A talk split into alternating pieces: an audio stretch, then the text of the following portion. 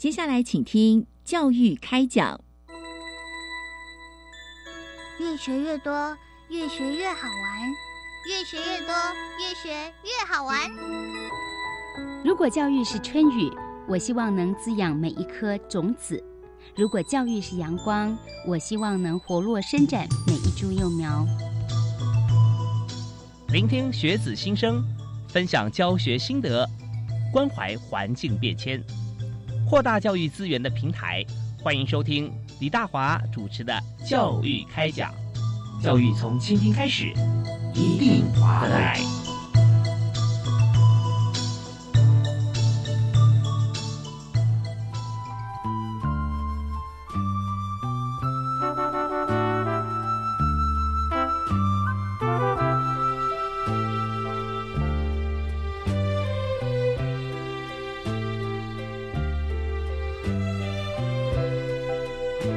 亲爱的听众朋友，大家好！非常欢迎您锁定国立教育广播电台，每个星期一跟星期二晚上七点零五到八点为您准时播出的教育开讲节目。我是主持人李大华。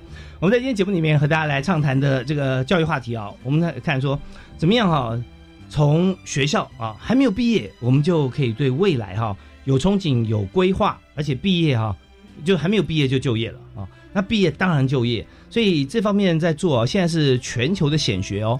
所以，我们刚刚看说，如果从这个食物这件事情来讲，我们讲究什么呢？就是从产地到餐桌。那如果说我们人生当中有哪些重要的部分，吃当然是很重要，但更重要就是我们的生活跟我们的工作了啊。那在这方面，怎么样会有好的工作啊？自己有兴趣而且做得好，那这方面在学校里面就跟业界接轨啊。这是在教育部一直在思考而且正在进行式啊，在做的事。所以今天呢，我们就特别由教育部技职司啊所这个提供像这个这么好的一个题目，就是智能示范铸造产学携手合作专班推动的经验分享。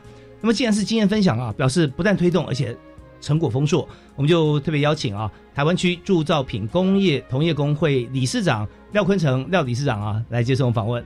嗨，呃，理事长好，主持人好，各位听众大家好，是非常欢迎这个廖理事长啊。那我们廖理事长其实，在工会，既然是我们是工会啊。那一定都同业，你自己也有你的事业是跟铸造相关嘛？对不对？是的，是的，是。那所以说，在这个整个计划里面哈，那我们就想说，我们从这个点来切入来谈，因为在就学校或者说业界一直有一个共同的这个方向的问号啊，就在在在业界就想说，我的人才在哪里啊？然后就算你现在。编制员是满编哈，也会讲说，我永远缺一个最厉害的人啊。是的，那学校学生啊，或老师想说啊，那我们同学毕业或我自己毕业啊，未来工作在哪里？那往往这个聚焦方向不在学校，如果在业界的话，要摸索好多年了啊，最后才能够找得到，找到算幸运啊。那常常就这样蹉跎过光阴啊，最后可能没有适才适所。所以呢，在教育部方面，我们推推动这个，我们现在看到全国哈，第一个是由工会主导来办理产学携手合作专班的产业啊。那就是在我们的铸造品工业嘛，啊这边，所以我们就想请理事长先谈一下，就当初我们办这个契机是什么？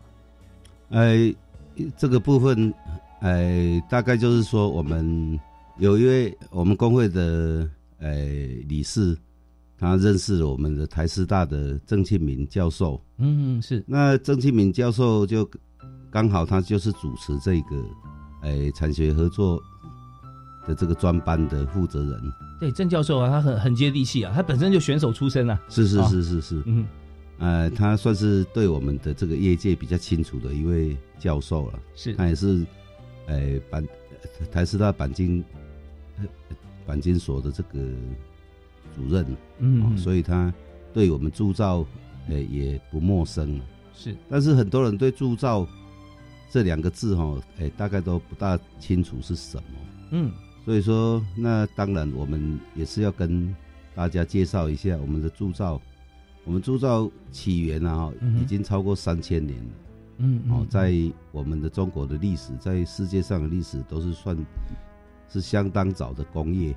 那个时候讲说铸造的铸剑啊，对对 对，这兵器这些哈，对对对对，兵器比较不算铸造啊。以前的铸造大概是以铜为主。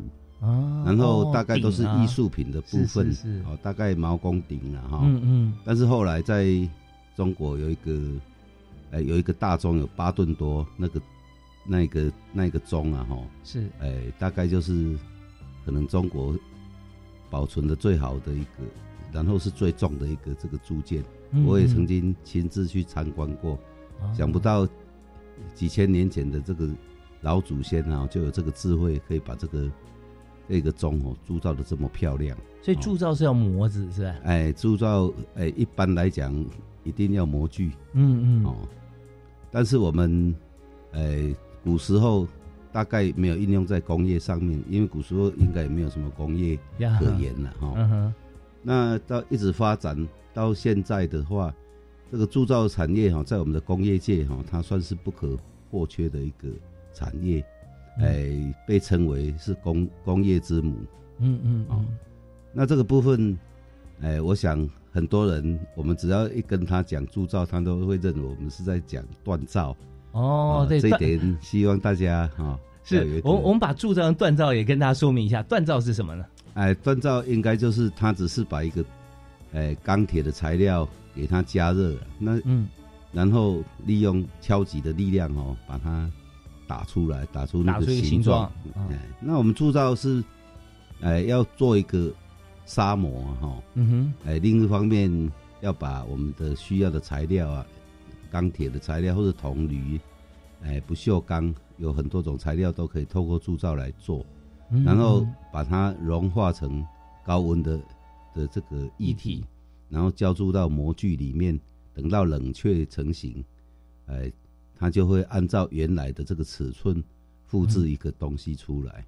哦，所以铸造本身除了它的这个铸造的材料以外，它的模具材料也是很大的学问啊。哎，模具材料当然有很多种，但是模具它是它不直接接触铁水的。哦哦，它是哎，它是哎在。用沙子然后做一个，等于我们要做一个阳模，再用沙子做一个阴模出来。沙沙子，对对对对对，那就是我们的细沙嘛。细沙，哎，SiO two 那个，哎，等于是那个细的成分呢，哈，哎，要达到百分之九十六以上。哦，的细沙，很纯的细沙。是是是。然后透过，哎，粘结剂啊，透过。然后再加水让它成型。嗯，说起来铸造的制成不会很难，但是它的学问很大。哦，那这怎么讲呢？既然不难，但学问为什么大？大在哪里？里面的变化啊，因因为我们呃，这个铁水在我们的沙漠里面跑的时候，嗯，我们看不到，是哦，所以哎，一直都是用猜的，嗯，猜想说它是怎么流，但其实。没有一个人可以正确的说出来，他没办法做透明的膜嘛，哈，没有办法，嗯，因为，哎，钢钢水的这个温度啊相当高嘛，嗯，我们要熔炼到一千五百度以上啊，哈，哇，啊，然后，哎，再加入适当的一些添加剂啊，哈，嗯，哎，这些就是我们的学问了，是是，然后它在冷却的时候的变化，哈，就。够你忙一辈子了，那会不会说像我们铸造有这么多的厂哈公司哈，那每一家都有专项，是不是都有一些秘方？嗯，有一些是共通的，当然有一些他认为也是秘方了。嗯，但是哎，每一家都有每一家生存的条件了。哦，OK，所以这边哈，有时候我们就想说人才这件事情啊，那我们怎么样来培育？那尤其从我们今天的题目哈来思考，就是从学校来培育人才。嗯嗯啊，对对，那一定是由浅入深嘛。对对对对，那一开始，当然我回过头来讲，就是呃，我想当初郑教授他也认为说，哎，我们铸造啊哈，哎，这个行业真的可以办得成功吗？他嗯。他当然就是第一个主张用工会的这个方式啊，哈，来办产学合作。是。那我们知道以前我们的产学合作大概就是我们的建教合作。嗯。那建教合作，它是在高二的时候啊，哈，到工工厂去学习，半，诶，应该算一个学期。一个学期，半年。一学期以后，然后回去学校继续完成他的学业。嗯。然后毕业以后，哎，他可能又。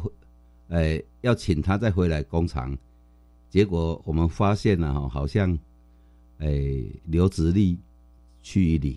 哦，就是说有有点三明治的呃感觉，就是说呃，上学到了高三上学期去工厂，高三下学期回学校念书，然后念念一念，毕业之后呢，呃，当然呃，工厂觉得做的很好啊，教的很好，希望他最后回到工厂。但是因为这个半年的时间呢，他接触到其他各方面，不见得是其他公司哦，各方面他也许甚至到了不同的产业去了，都有可能。是这边前面那个半年呢，他也没有产值啊，从零开始教，师傅还要放下手边工作去教他啊，哎，对对，所以会影响我们的生产量。但这个付出呢，却付诸流水了哦，他没有办法回来。所以后来怎么解决？没有人要嗯，要在办这办这种这种建教合作、建教合作形式的这个产学合作。那后来曾教授当然他就提出一个，他就是无缝接轨的模式，嗯，就是等于在呃高职二年级的下学期还没放暑假的时候，他就开始要调查，要找人。哦，那工会也要找我们的会员厂，嗯哼，那学学校方面，呃，就去找学校，找这些，哎，哦，哎，等于说二年级的学生是啊，哎，找看看有没有人要来进来我们这种以这种产学合作的方式。呃，来进入我们的职场。OK，所以这边呢，我们因为时间刚好告一段落哈，我们听段音乐。但这边刚那个廖坤成理事长啊所提的这一部分啊，简单的做个小结，就是郑教授呢，郑启明教授，他等于居间先做一个普查，然后这个普查的目的是为了叫做媒合。啊，所以普查那普查的话，有时候学生他根本还不了解说，呃，他到底喜欢什么，所以在普查之前呢，还要先给学生了解说，其实我们有这么多这么多的产业啊，那他在做什么，然后你再看你喜欢哪一点，这样的话才会真的客观啊，所以在中间是一个非常。呃，需要详细、仔细，而且又复杂的一个过程，但是要把整个流程变简单，那这就是美感所在哈。所以我们休息一下，我们稍后回来继续请今天特别来宾，台湾区铸造品工业同业工会的廖坤成理事长跟大家谈谈看。那在做煤核的这段过程中怎么做，然后现在做法是如何？好，我们休息一下，马上回来。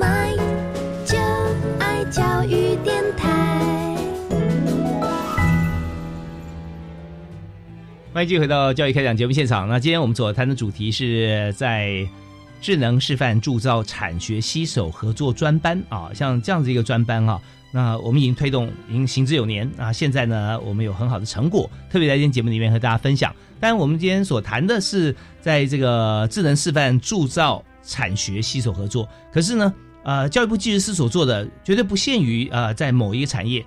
啊，那我们今天为什么要请这个台湾铸造品工业同业工会的廖坤成理事长来呢？是因为他们在经历的过程中，哈，可以说是第一个经历的啊，而且做到现在最有经验，也可以愿意跟大家分享啊。是的，是，所以非常谢谢理事长来。那今天在节目现场跟大家来谈，你刚提到说庆明主任，对不对？对对对，郑庆明郑教授，那时候就是他自己也思考到说，怎么样能够把这个呃学生哈，他先做个普查，然后让学生先已经。它有一个定性之后啊，我们再跟工会公司来做媒合嘛，哈。所以那那时候做这个媒合的第一年做的这个成效啊，还有说做法怎么样？那我想是这样，因为第一年我们势必要找一些，呃，我们在业界认为比较是领头羊的这些公司啊，嗯嗯，就是对这个，呃，产学合作会比较有意愿、比较有概念的，嗯，的一些公司啊，哈。所以第一次我们就。试着在中部办，嗯，然后，呃，高职的部分，我们是找了湖尾农工还有西螺农工两家，哦，是，然后每诶每一家各找二十个学生，嗯，一共四十个学生啊哈。那我们工会的部分，我们找了七家，嗯，哎，把这四诶四十个学生，呃的名额把它消化掉。是。那我想，因为不要说学生，就算学学校的老师对铸造哈，也是一知半解。嗯嗯。那当然，我们透过，譬如说，呃，邀请我们厂商到学校。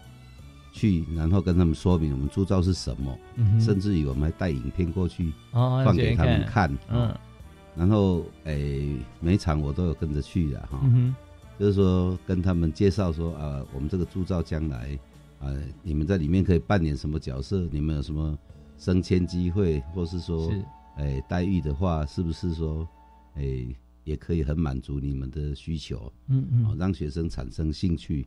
嗯哼，当然我们知道。呃，在学校里面成绩会有高高低低的，呀。然后第一线的学生哦，他们大概就比较没有意愿，他们可能认为他们，呃，凭他们的自己的实力就可以考到这个理想的这个科技大学。是。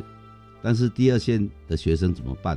嗯嗯。他只能选择比较哎差一点的这个大学哈，然后毕业以后，他可能的就业的条件会比人家差。嗯哼，哦，以前人家常常说，哎，毕业就是失业，哦，这句话，我就跟他们讲，你们如果透过产学合作进来，你们就没有毕业就是失业的这个问题。嗯嗯嗯。然后，哎，当然，相对我们还是要找一些家境比较清寒一点的学生啦。是。哦，他们可能会比较有这个破釜沉舟的决心呐。嗯嗯。因为这个是要跟。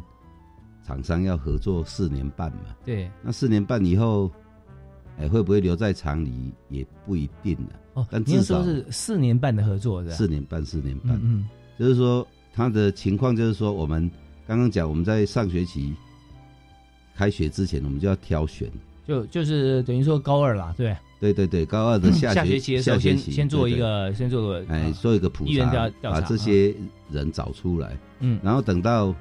哎，三年级上学期的时候，他们的课程课业要分流嘛？是，因为他们在半年的时间要把一整年的这个学分修完了。是，那我想成绩在第一线的学生都可能都很吃力的，他们在第二线的怎么可能会比第一线的优秀？那当然，这个透过教育部跟学校，他们把这些课程啊做一些分流啊，哈，嗯，把一些学分啊也稍微有调低。把一些呃必修的课程留着，然后不是很，哎不是很重要的课程哈，他们就可以把它把那个时数啊灵活务实的来做调整了。对对对对对，然后他们哎到我们工厂实习的部分，他也会有学分的哈，嗯，来来辅助啊哈，是可以让他顺利毕业。呀，那等到我们哎在我们这边顺利毕业以后，哎我们公司。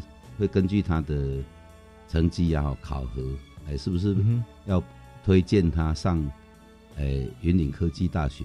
是是是这样的哦，等于说呃，多元入学的管道啊，增加一项哈。对对对对，然后他在在这个云岭科技大学，呃，就是科科大端的时候，他一定要在这里面呢，哈，在我们公司里面服务满四年。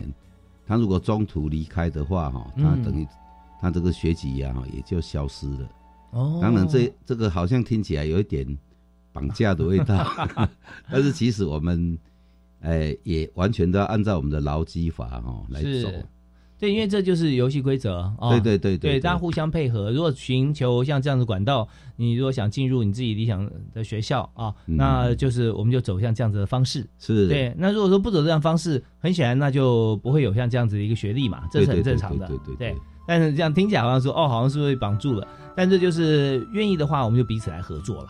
对对对，OK。那你刚刚提到说，在这个呃，等于说高中二年级暑假的时候之前，我们就先做好一个一个调查。那三年级上学期还是要休课嘛？是吧？哎，对对对，还是要休课。三年上学期就不休，哎，上学期休课，休课，下学期就不休了。下学期因为休完了嘛，啊，对对对，跟所有的同学一样啊。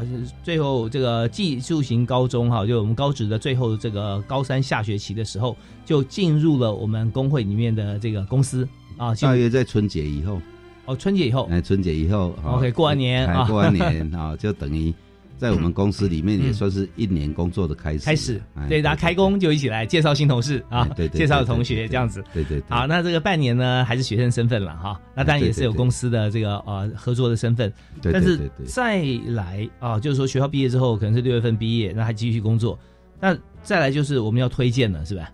他就他也是无缝接轨吗？哎，无缝接轨，无缝接轨就是呃，当这个六月份毕业，九月份别人大学要开学的时候，他也一样进入他向向往或被推荐的这所学校。对对对对对。好，那我有个问题哈，就是说他去学校读书的时候哈，那一样是日间部吗？还是日间部？日间部？日间部。那那怎么样跟公司来配合工作呢？哎，应该是说公司要配合学校的这个课程。哦。我们在高职的时候，他是。哎，因为高职的时候，他我们他还是适用我们的建教合作的这个身份，因为他们大部分都未满十八岁嘛，是，所以算哎算童工再上去的那一个。哦，对，因为我们有十六岁跟十八岁的分别了。对对对，对十六岁来讲的时候，我们不能超过晚上晚上八点钟嘛，还是几点钟这样？哎，没有没有，就是哎。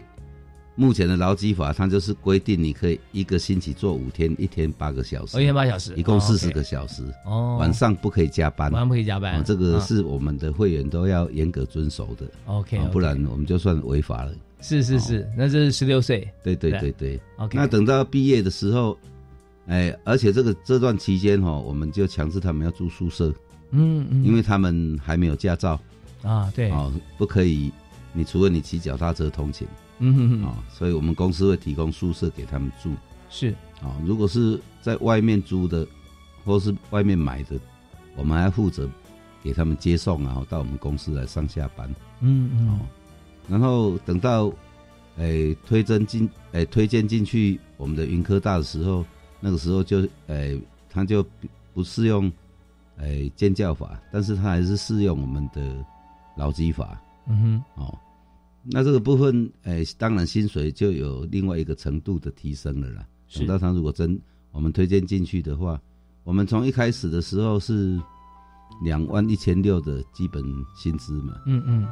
哎，您那时候还还没有那么多吧？对，刚开始的时候，你说在在五年前嘛，对不对？对对。五年前的时候，因为台湾的这个基本薪资啊，在近年来不断的有调升了哈。在调嘛。对，我记得这最早最早维持很长的一段时间啊，叫做一五八四零，你看多久？对对对，哈，一五八四零好像停留比较久，停留比较久，然后后来就逐步提升。对，在五年前的话，在我们那时候常讲说二十二 K 了哈，对对二十二 K，那大概就是差不多两万两万一左右那个时候哈。好，这但是二十二 K 那时候只是先说呃。那时候是呃教育部哈针对这个同学的一个补助啊，他是有点被误解了，不是说政府带头要二十二 K，不是的，对对，而是说你那时候你知道这个金融海啸的过程当中，根本没有公司要找人嘛，所以你如果找个人的话，政府就先贴你二十二 K 两万二，对对对，那你这也许这位员工他起薪才两万八，才三万，那你只要你看只要付个八千一万哈，对对啊不到哈，你都可以找位人才，所以那时候是这样子，但是提出二十二 K 的补助，当时哈似乎几乎还没有到两万。对，两万左右这样子哈，一万八、一万九。好，那至于说整个进行的详细过程，我们休息一下，听段音乐。我们稍后回来哈，我们节目下半阶段就要继续邀请我们今天特别来宾哈，廖坤成理事长跟他谈我们现在所做的这个四年半的这个 program 啊，我们现在刚好执行完了一个一轮，看看现在这些同学从技职高中被推荐到云科大以后，这四年他们怎么过的，而现在他们又在做什么？好，我们休息一下，马上回来。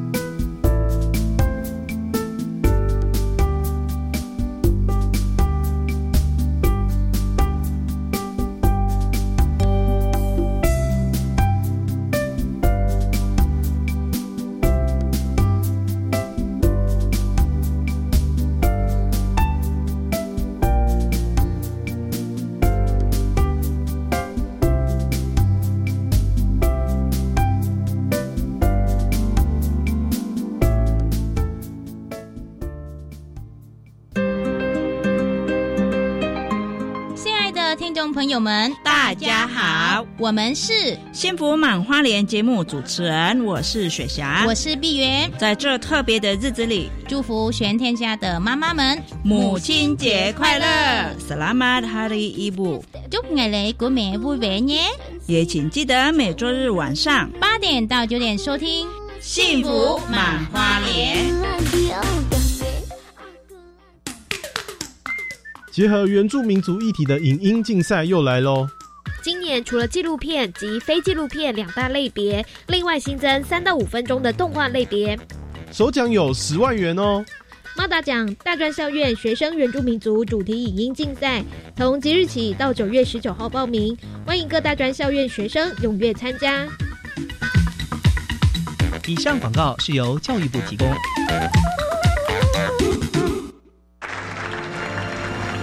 一年一度的国家永续发展奖即日起开放报名喽！永续奖奖项含瓜教育类、企业类、民间团体类及政府机关类，请上网搜寻“国家永续发展奖”，踊跃参与，成为国家永续典范。六月中截止收件哦，报名从速。以上广告由行政院永续发展委员会提供。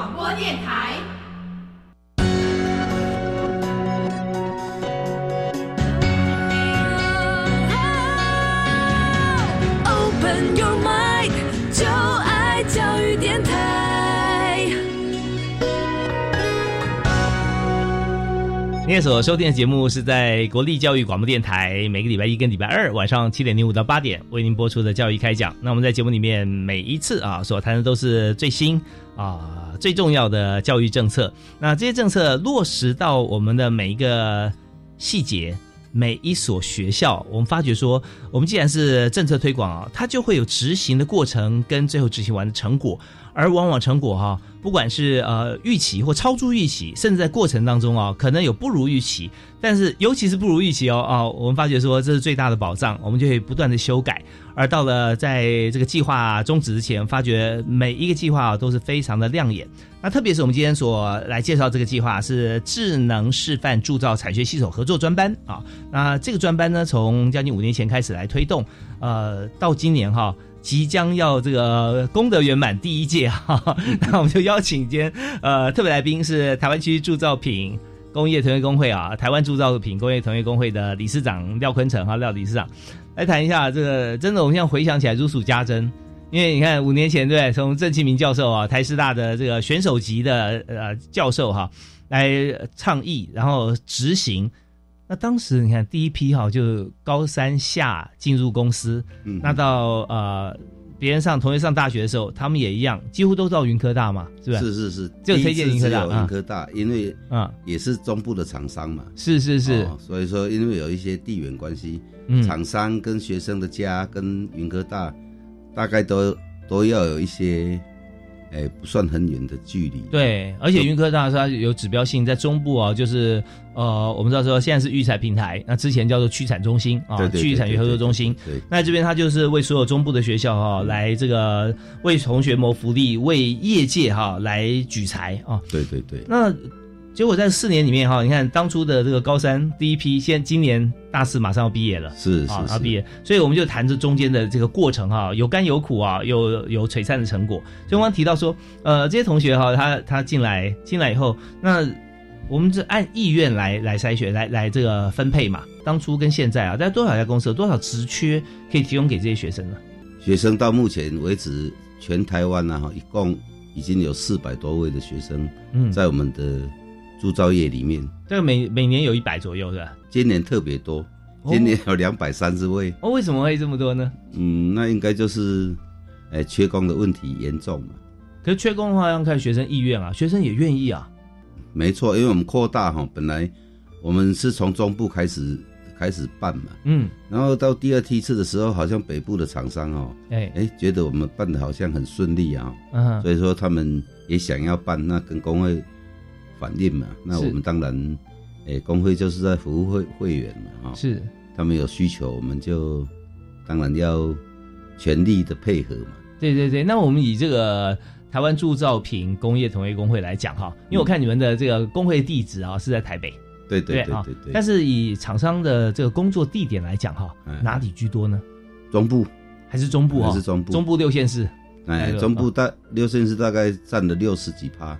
哦，六十几趴哈。嗯 OK OK，那但是我们也不能偏废这个北部跟南部啊，东部啊哈。当然不会，当然不。对，所以我们就这这个人数哈，公司多了嘛，我们人数就开出来，所以学生也就多了。对对对，我们宜兰也有啊。哦，宜兰也有，对对，是是是，好吧。那这样你看，执行了这个几年下来哈，那有没有一些呃，就是说同学哈，或者我们在执行过程中，有没有碰过什么样子的一些困难？还是会有有一些适应不良的情况。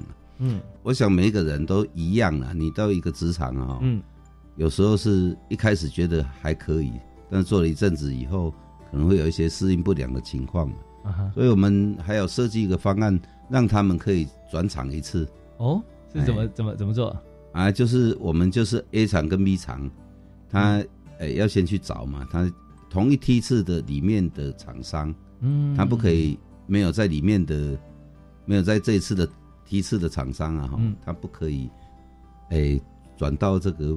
不相关的厂商哦，了解，就是说今天我们有这么多志愿，每个每位同学也许有排前三、前十大志愿，对不对？对对对对，就你在中间啊，有个机会进入一家公司、一家厂商以后，那也许在这个四年的工作过程或四年半的过程当中，可以有一次机会说，你可以转到另外一家，但是也是在我们这提供名单里面。对对对对对对。但是出去以后可以再转回来吗？哎，不行，不行，只能转一次啊。哦，决定好就要就要决确定了。哎，对，因为这样。哎，会造成很多公司的困扰哦。也是，有时候公司跟公司因为是同业嘛，对，有时候难免会觉得说，啊，你挖我的员工，然后又挖我的学生。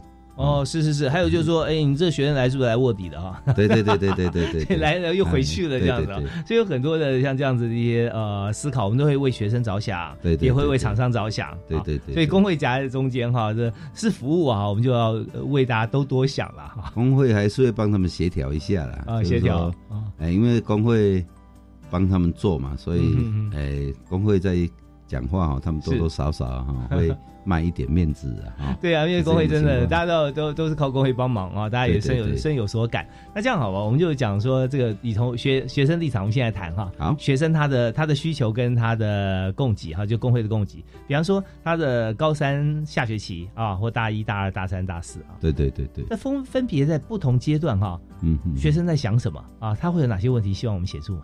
以前叫做清寒呐，那现在教育部创造一个名词叫做经济不利。啊，经济不是，对，哎，这个其实是一样的意思。嗯嗯。那但是这些学生，我觉得他们是会比较坚强一点的。嗯哼。我们一开始也要给他们心理建设嘛，哈。嗯嗯。哎，你要去读一，哎，一些比较不理想的大学，然后，哎，毕业以后再去到处去找找工作，还是甚至于说，那不然就去哎送东西嘛。嗯嗯，Uber 还是什么？对外外送。哎，对对对，我说那个外送哦，你只要满十八岁啊，哈，嗯，有驾照就可以了，不用读这么多书。真的，嗯。那你如果既然决定在要读这么多书，然后，哎，你等到你的科大班毕业的时候，哎，我相信你的资历已经有四五年了嘛。嗯，在这一家公司来讲是啊，那时候的薪水哈，就算你一个同学哈刚毕业。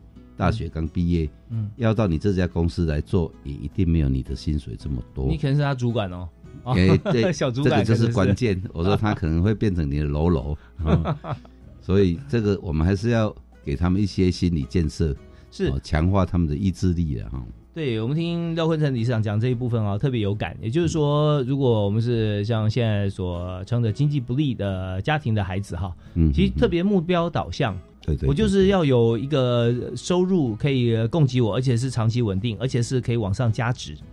像如外送的话，他们有不好啊，那大家需要也很感谢他们哈，这这些朋友哈。对对对。那但是你你也许是阶段性，但是如果想说我一辈子做这样工作，他很难做累积啦。对对对。那那就有点可惜，就像 就像你们无法存款，那永远就是月光啊，月光族，那这样就是很可惜嘛。所以像呃目标明确，那第二就是能够想的办法，能够设管道，他们也都想过试过了。对，就发觉说能够下去决定，就是说啊，我都都想过了，就是我走这这个呃呃产学携手专班、合作专班，我觉得对我来讲是最好的。对，所以他当然就全心全意嘛，哈。嗯嗯。是，所以这这第一个您提到说身份别了哈。对对对，这点。那在这整个求学的过程当中哈，像大学这四年里面哈，有没有不同阶段哈，同学会有些不同的想法或者说转变呢？嗯，很少，很少。哎，就算有可能是有一些他。本身的问题啦，嗯，可能是有一些，哎，疾病还是身心的问题啊，哦，哎，会有这种情况。不然，如果一般正常的话，我们我刚刚讲过，我们的留职率是百分之八十五嘛，就是说四年半以后吗？还是诶半年以后？第一梯次到目前为止，还超过百分之八十五留在我们的工厂跟我们的云科大的体系。是是是，所以这个部分。按照以前的这个记录来讲，哈，还算是超高的。OK，好啊，那这边哈也是我们要先告一段落啊。我先抛一些议题啊。我们听完音乐回来，我要请教一下理事长。好，就是说啊，第一个议题比较简单哈，就是说像这样子的工作哈，有没有性别比例啊？男生多，女生多啊？那有没有趋势啊？以往是说，哎，好像是哪些工作有一些特定的哦。那后来我们发觉，不是已经不是男女平等了。已经变成女男平等了，对对对对对，女生 更往前啊，那有有没有差别？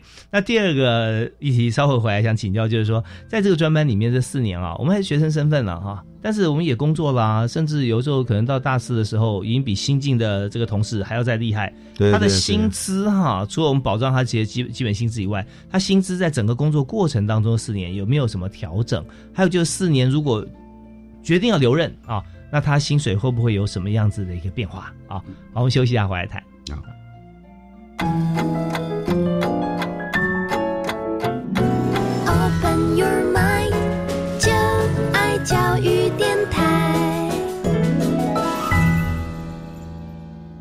我们在今天节目里面，我们谈的是非常务实的一个教育政策哈，也就是在高中呃技术型高中哈，那怎么样在高三的时候，尤其下学期就已经进入了公司去工作，那么等到大一啊，大家同学上大一的时候，那我们可以经由这个公司的推荐啊，进入这个自己心目中最理想的科技大学。那今天我们的呃举例是在。中部啊，中部，我们特别跟台湾区啊，台湾啊，台湾铸造品工业同业工会的廖坤成理事长啊，那这个台湾的铸造品工业同业工会是全全国的啊，全国的，所以我我但是我们试办的时候，一开始啊，跟现在正在办，已经办了五年了，是以中部为主，后来拓及到北部。那推荐的学校以前都是中部是云科大嘛，啊，是。那北部的话，是不是有推荐到北部的学校？北部目前是我们有我们台师大。哦，单纲是是是，我们看，哎，我们其实我们本来就是这个呃技专哈的校院，跟一般大学我们是可以这个互相交流的嘛。是，我们现在本来也是像考试考学测啦，啊，这考职考啊，我们都可以互相的交流。那么，所以我们现在在北部呢是进入国立台湾师范大学哈。是，那我们就想谈在这这个阶段谈两个重要的议题啊，一个是薪资待遇啊，是的，一个是学到哪些本事。是的，好，那这我相信，这这都是这个同学所期待的。所以在呃入行的时候，高三那个时候刚进公司，那待遇是多少？那高三刚进来，我们是会按照我们政府规定的基本薪资再加两千元上下，嗯，也就是说现在大概是在两万七一进来，嗯，两万七，当然还不包括其他的福利的，就是基本。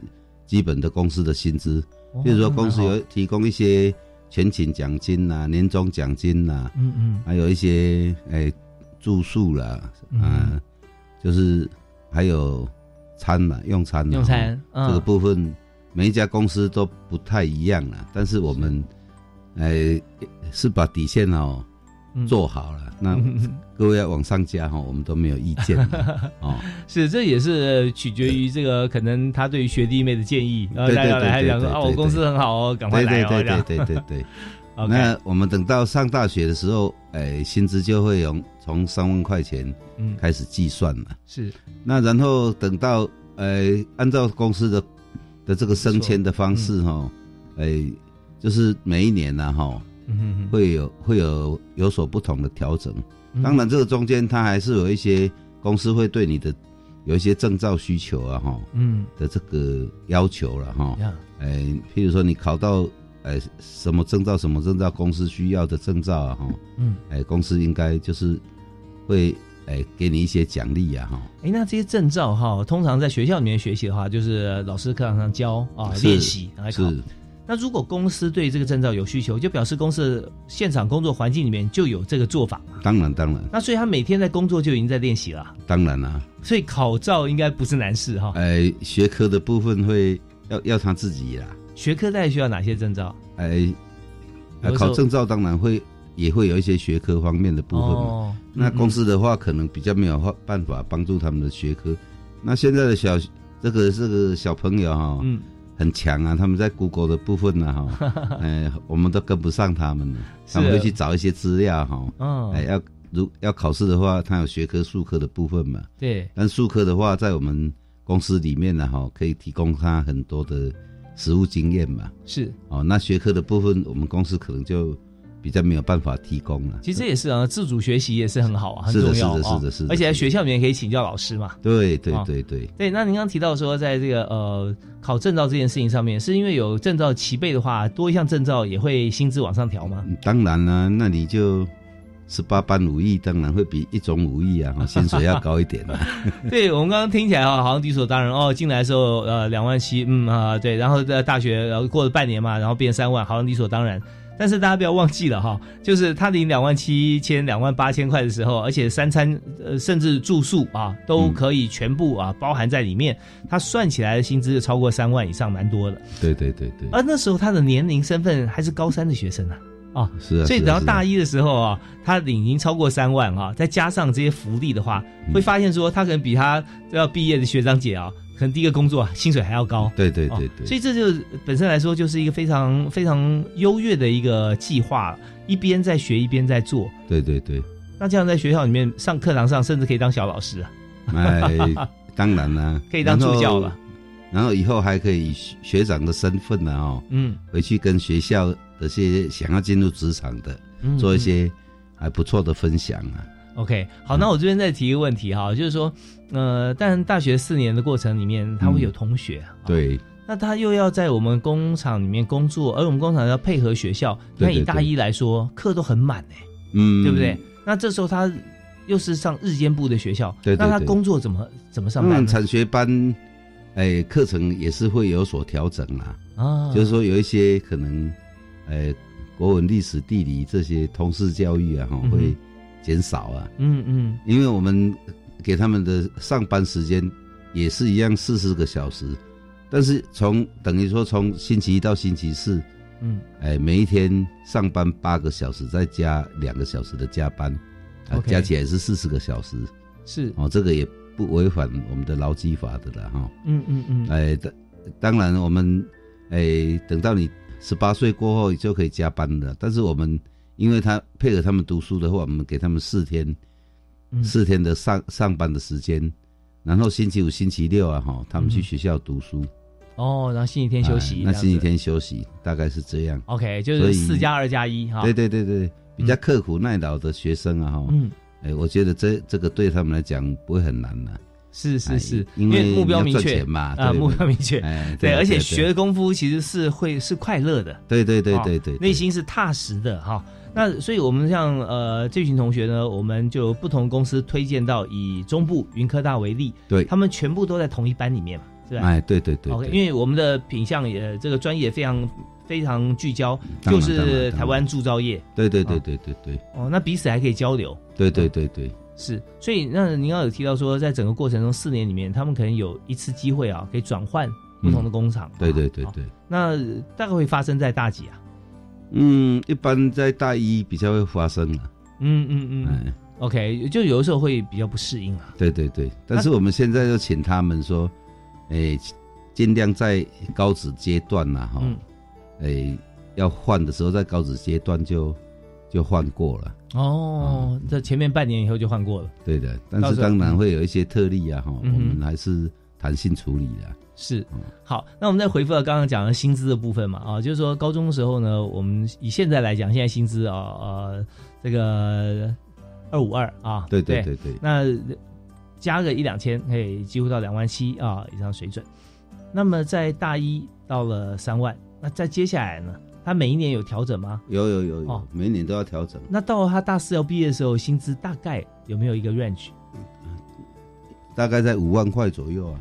哦，那就是真的是真的是调整的非常非常频繁，而且这个呃调整的比例算是蛮高的。对对对对，对我们看今年军工就还加百分之四嘛啊，我不能说裁就加就很好了。对对对，对，因为我们整个是国际间啊，这景气各方面都是都很多隐忧。那但是如果我们看像这样子的一位同学，从这个高职高中的年纪哈就开始进入公司，对对，他在四年里面他每一年调幅远远超过百分之四啊。是啊是啊是啊。对。他完全可以不背这个学贷的了。哦，而且他我跟他们讲啊，嗯，哎，有些是单亲的嘛，有些是外配的家庭嘛，是，我说你你如果选择这个班，你只要在哎高三下学期呀哈开始，你就可以自给自足，嗯嗯，不用让你爸爸妈妈这么辛苦，嗯，哦，甚至于交了学费，你的零用钱以外。你可能还会有一些回馈给你的父母，是哦，报答他的养育之恩呀。那有一些比较会想的孩子，当然这个部分也会打动他们了。嗯嗯哦，等到诶毕业的时候，你的同学可能学贷还背了好几年了哈。嗯你你早就还光光了哈。哎哎，不是还光光了，就根本就没有用到学贷了。对。那这个部分，我想对他们也会也是会有一些诱因呐。嗯嗯。那在我们公司的部分哈，呃，有一些公司它会有比较多的职缺，所以说他在里面他们也会安排他们的轮，就是哦轮调啊，轮调各个不同部门，这就是一个储备干部的培训过程。对对对对对。然后透过这个轮调的过程哈，也发现他们的专长在哪一个领域。嗯哦，就是适才适用的部分。所以说对这些学学生啊哈。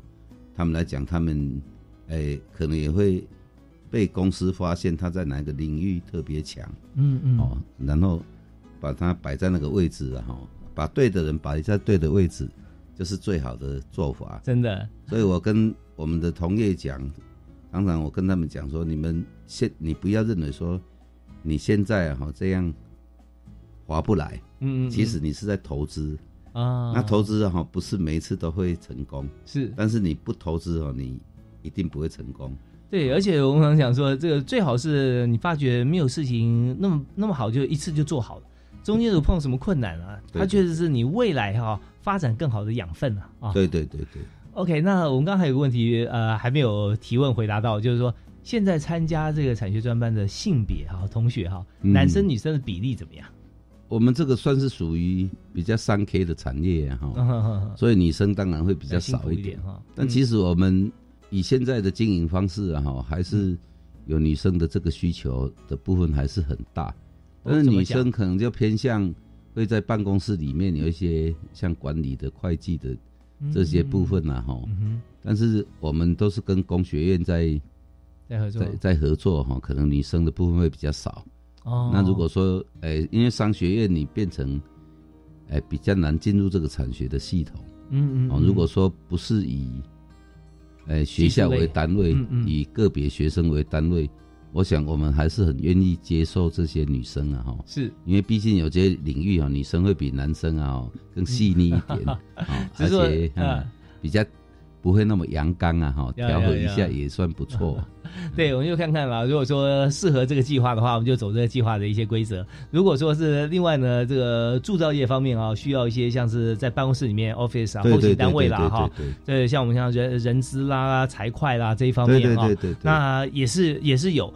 不一定走这个计划，但是对同学来说也是会特别优渥了。对对对对。好，我们时间有限，哈，剩下最后一点时间，但是很重要的话题哈，我们还是要请今天特别来宾台湾铸造品工业同业工会的廖坤成理事长跟大家来这个回应一下，就是说刚刚提了很多啊，我们跟所有的高职哈来对接嘛，是的，是的。那么也跟我们工会里面啊，北中南东啊，所有的工厂哈，希望为他们来这个举才。对对对。那中间哈，我们知道说，刚刚已经讲出来一些我们居中的角色，但真正工会我们扮演的这个角色跟我们所做的事情啊。大概是有哪些？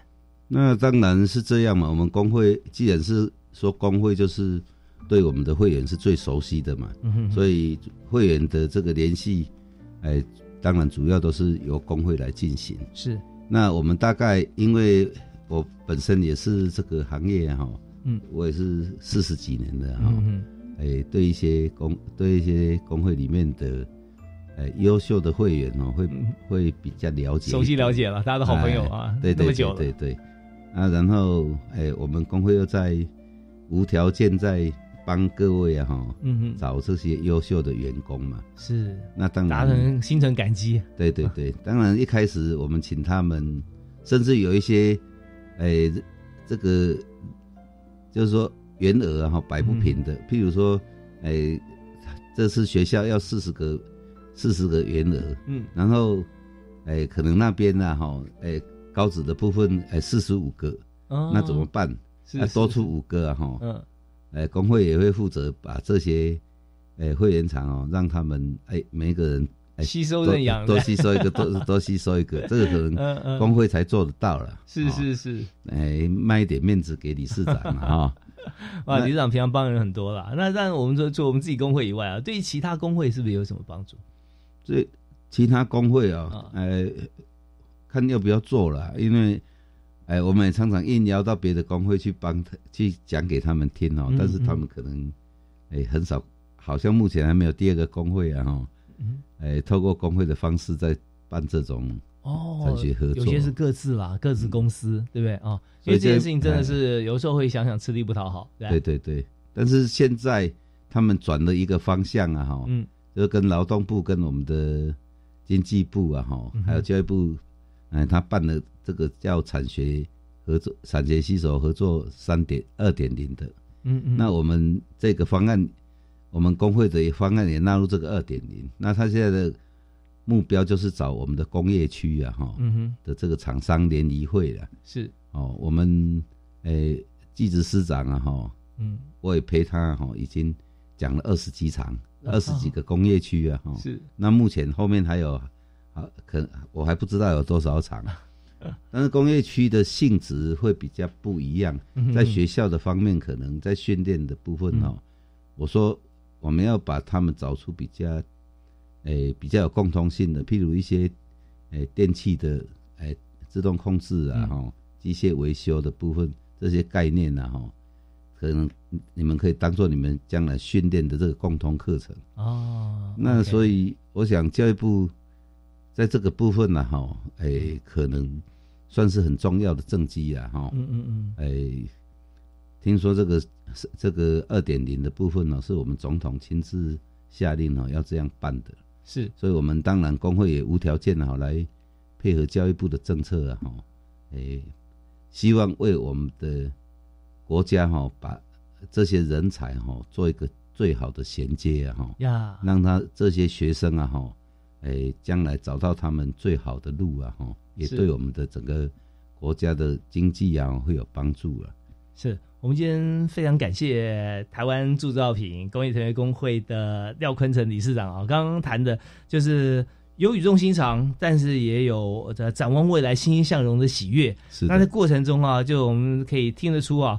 呃，绞尽了许多脑汁，留下很多汗水啊！对，现在还在马不停蹄，不知道多少场要去讲啊！是的，是的，就希望把这么好的一件事情啊，把台湾整个整体的力量能够做一个最好的结合。嗯，那从产学中间哈，我们产生更大的一个利基。那这样让学生呢，这个毕业前就已经就业，而且在他青春时期啊，累积满满的丰厚的职场力。